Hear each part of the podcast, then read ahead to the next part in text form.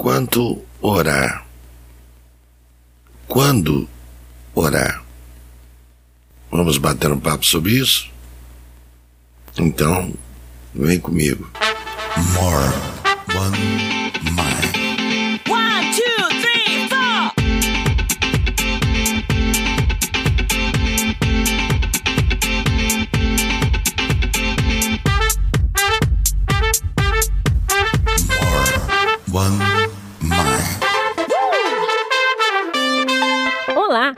Bom você estar por aqui.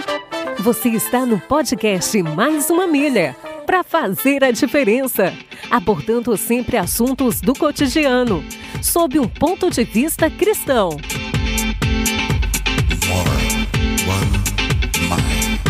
Apresentação: George Mário.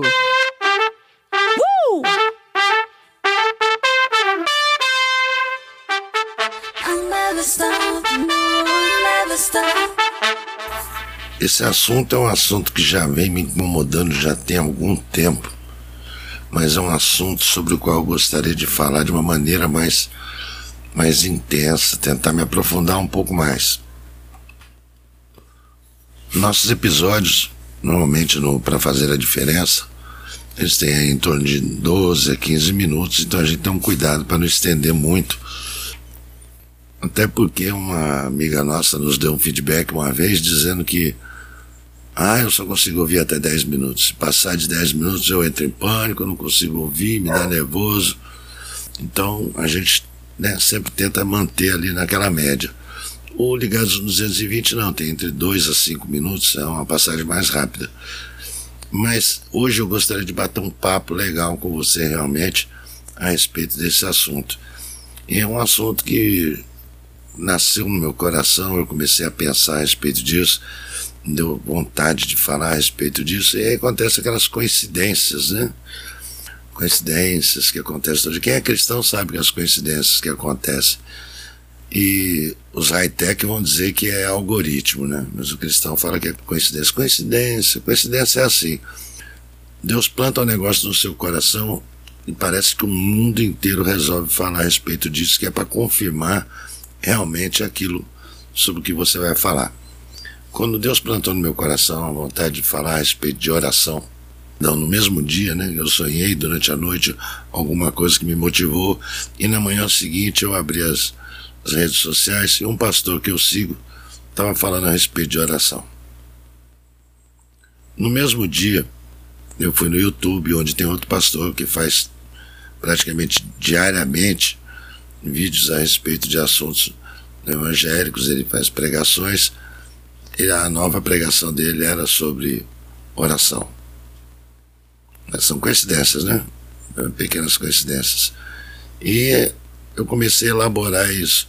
Mas a minha agenda profissional, coincidentemente, também ficou meio conturbada, ficou meio difícil, alguns problemas aqui em casa, algumas coisas. E eu queria que- fazer uma coisa, uma coisa direito, não queria falar rapidamente a respeito disso. Então hoje nós vamos ter a oportunidade de bater um papo bem legal sobre isso. Quando orar? Quanto orar? Como fazer uma oração? O que é uma oração? E o nosso podcast é voltado para assuntos do cotidiano. E aí você pode estar se perguntando, mas o que, que oração tem a ver com assuntos do cotidiano? Se você olhar rapidamente, talvez nada. Mas se você parar para pensar e escutar nosso podcast até o final, você vai perceber a imensa importância da oração no nosso dia a dia. Então, vamos em frente. Podcast Mais uma Milha para fazer a diferença. Episódio número 34. Quando orar e quanto orar. Não deixe de acessar nossos canais no Facebook, YouTube e no Instagram. Nosso site é www.maisumamilha.com.br e tem acesso a todos os nossos episódios em podpage.com barra mais uma milha. Finalmente, antes de começar o assunto, só mais um lembrete. Se por um acaso vocês escutarem algum barulho de cachorro latindo, lembre-se, acabou de latir. Lembre-se que eu tenho 16 cachorros em casa, tá? Então deem o devido desconto. E as pessoas que moram aqui também têm costume de gritar com os cachorros. Então, em algum momento, você pode escutar um som que não é o som da minha voz. Tá bom? Então, vamos em frente aí. Antes de começar a nos perguntar quando devemos orar e quanto devemos orar, faz-se necessário que entendamos o que é oração e qual o seu propósito. Sim, seu propósito, sua finalidade. Com qual finalidade devemos usar a oração? O que que nós objetivamos buscar com a oração? Objetivamente o que nós buscamos. Enfim, para que serve a oração? E como ela pode nos ajudar? Desde que usada corretamente, é claro.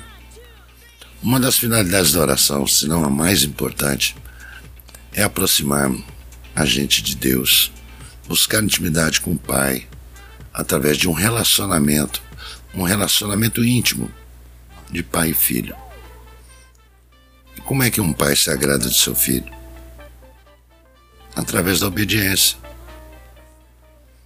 E como ser obediente ou saber se eu estou sendo obediente à vontade de Deus? Através do conhecimento e do entendimento da palavra de Deus que se encontra à nossa disposição no nosso manual de instruções para uma vida em obediência à vontade de Deus, o que vai nos proporcionar desfrutar da boa, perfeita e agradável vontade de Deus em nossas vidas.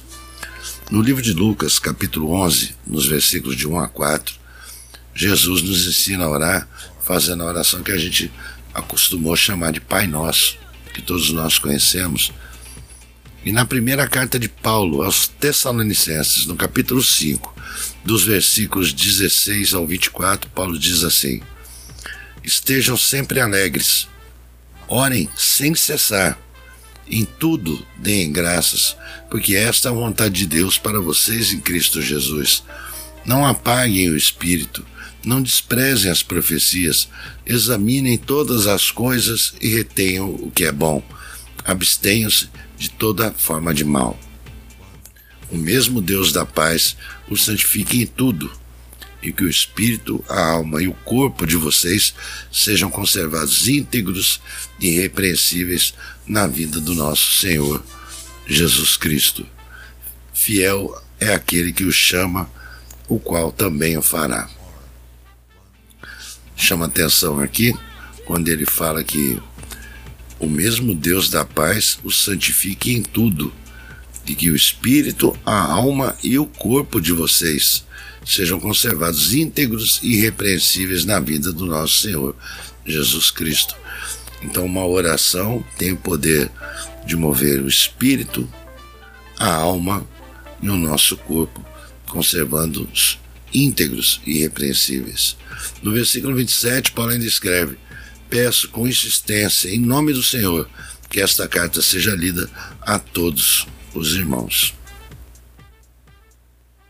E agora? Como você encara a oração? Você só ora para agradecer? Quando alguma, alguma coisa sai do jeito que você quer, você, ah, vou orar agradecendo. Ou você só ora para pedir? É, tem gente que acha que Deus, Jesus, Espírito Santo são tudo delivery. Igual iFood. Pediu, chegou. Não é bem assim. Alguns pontos importantes eu aprendi ao longo dessa caminhada. Coração não só oração, mas na busca desse relacionamento com Deus, buscando na ajuda do Espírito Santo uma forma de ficar mais parecido com Jesus, que é o significado de ser cristão ou cristinho, como eram chamados seguidores de Cristo na igreja primitiva. Tento chegar ao ponto de fazer com que a vontade dele seja minha vontade. E assim, quando eu pedir algo a ele, eu estarei em concordância pedindo aquilo que ele quer me dar. Que a minha vontade seja a tua vontade, Pai. É assim que funciona. Veja que está escrito no livro de Tiago, no capítulo 4, dos versículos 1 ao, 4, 1 ao 8a tirei aqui uma parte para focar no que a gente precisa. Mas se vocês quiserem, pode conferir lá, está lá no livro de Tiago, capítulo 4, a partir do versículo 1. De onde procedem as guerras e brigas que há entre vocês? De onde, senão não dos prazeres que estão em conflito dentro de vocês? Vocês cobiçam e nada têm. Matam e sentem inveja, mas nada podem obter. Vivem a lutar e a fazer guerras, nada têm porque não pedem. Pedem e não recebem, porque pedem mal para esbanjarem em seus prazeres. Gente infiel, vocês não sabem que a amizade do mundo é inimizade contra Deus?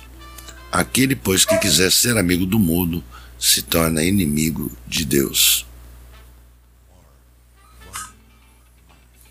Ou vocês pensam que em vão que a Escritura diz, é com ciúme que por nós anseia o Espírito que ele fez habitar em nós.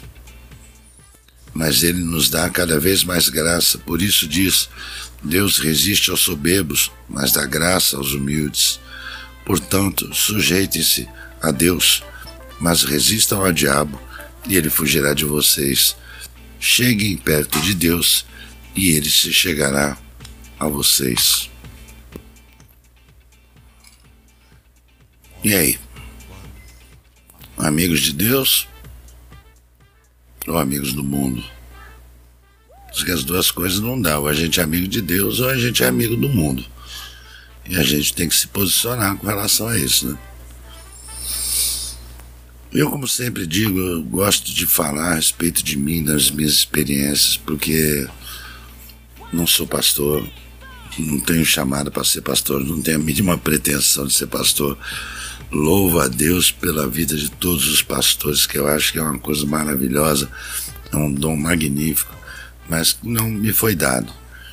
Então eu, baseado no que Paulo diz, né, costuma dizer na Bíblia, eu só falo aquilo que eu vivo. Então eu vou contar para vocês aqui como é que tem sido levar uma vida de oração.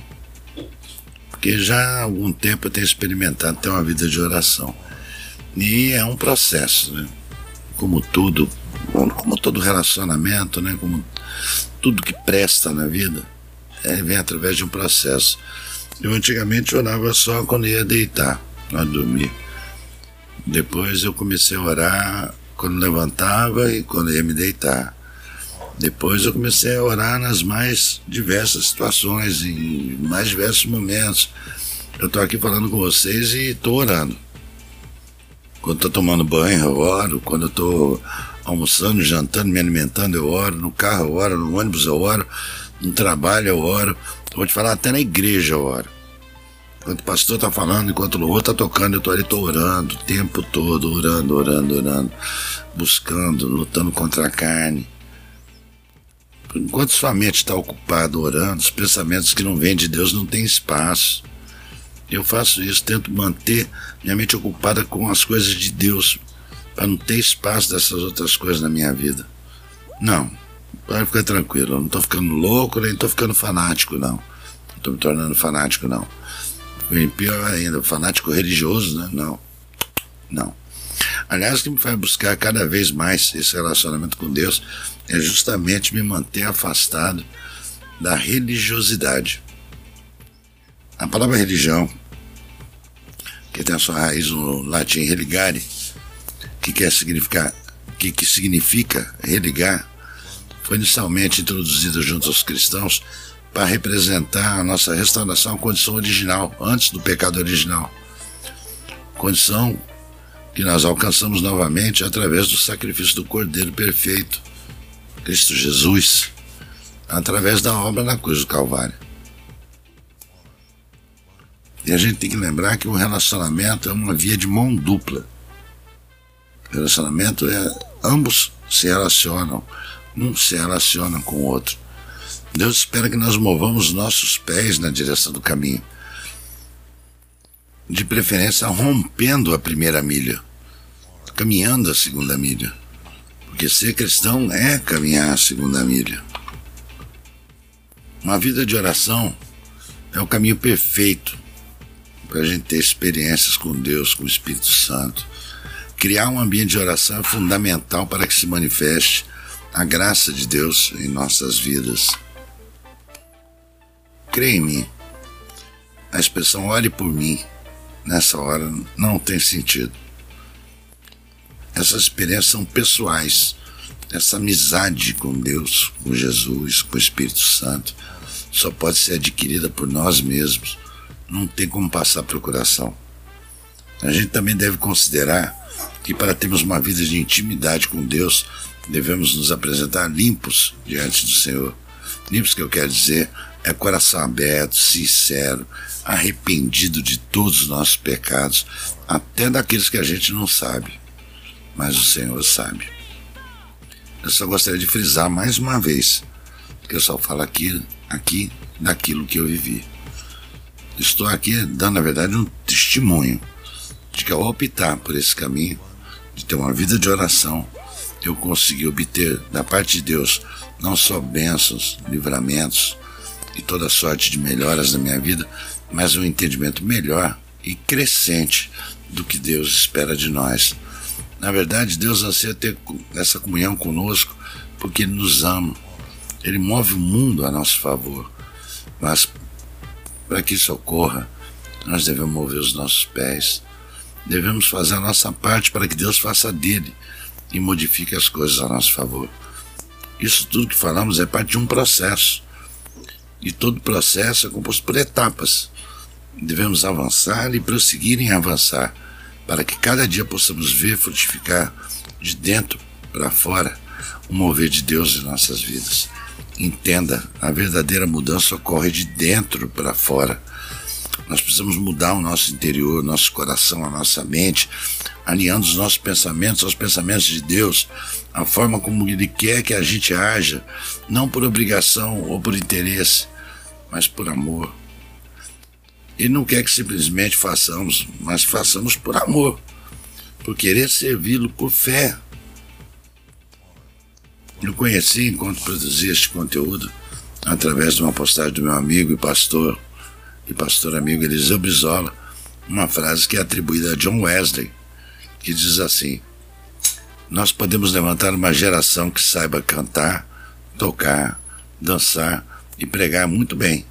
Porém, se não soubermos levantar uma geração que saiba orar, seremos um povo sem a presença de Deus. John Wesley. Deu para entender a necessidade de orar? A força que isso pode produzir em nós através da presença de Deus? A oração tem o poder de nos aproximar de Deus.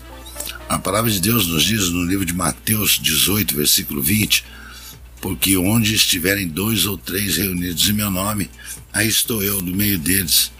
Então a gente vê que a oração tem o poder, né? A gente pode dizer assim, de atrair a presença de Deus.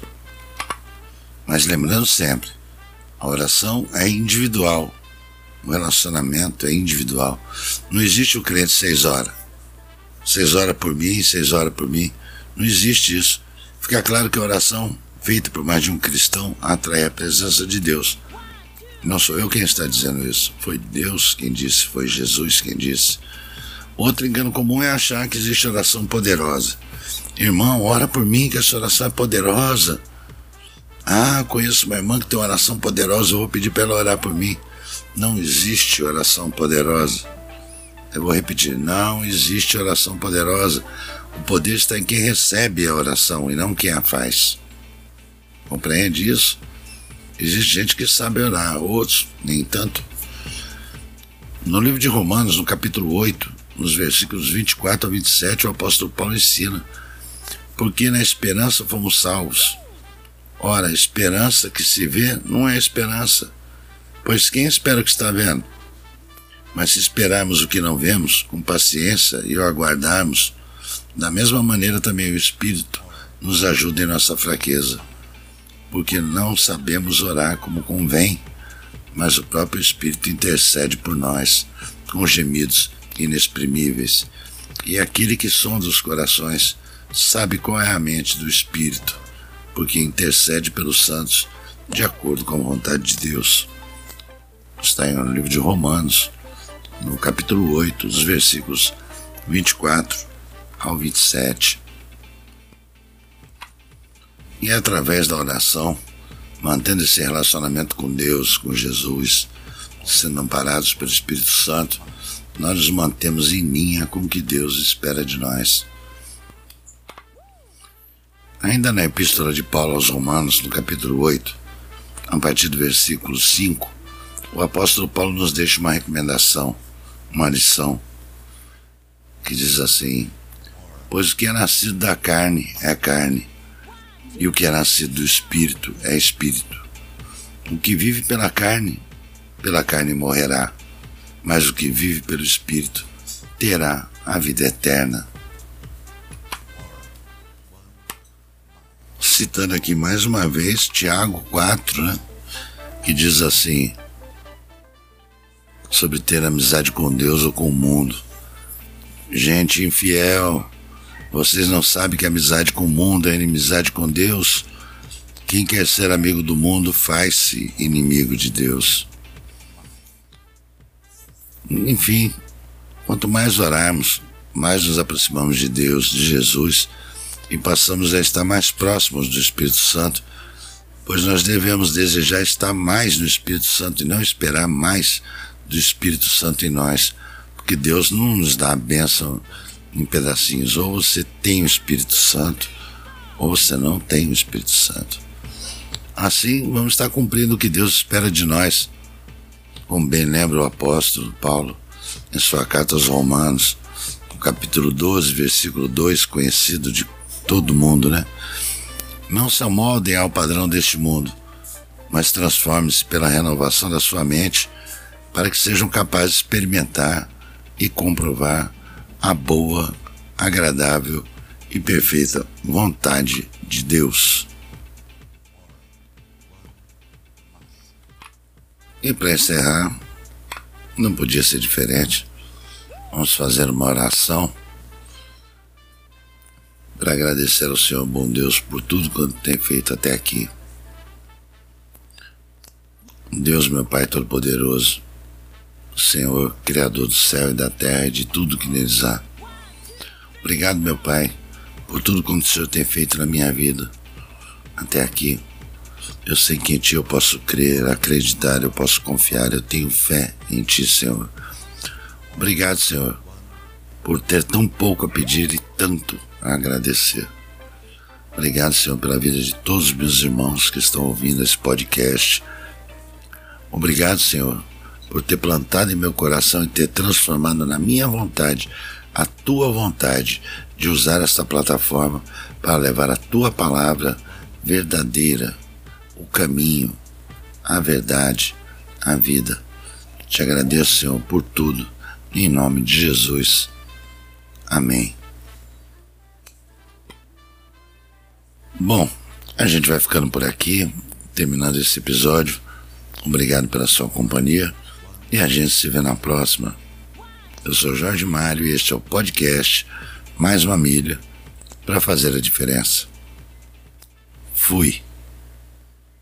Obrigado por você ter ficado com a gente até aqui. Ah, não se esqueça de visitar nossos canais e deixar seu comentário, crítica ou sugestão. Sua opinião é muito importante para nós e para o nosso crescimento. A gente se vê no próximo episódio. Tchau!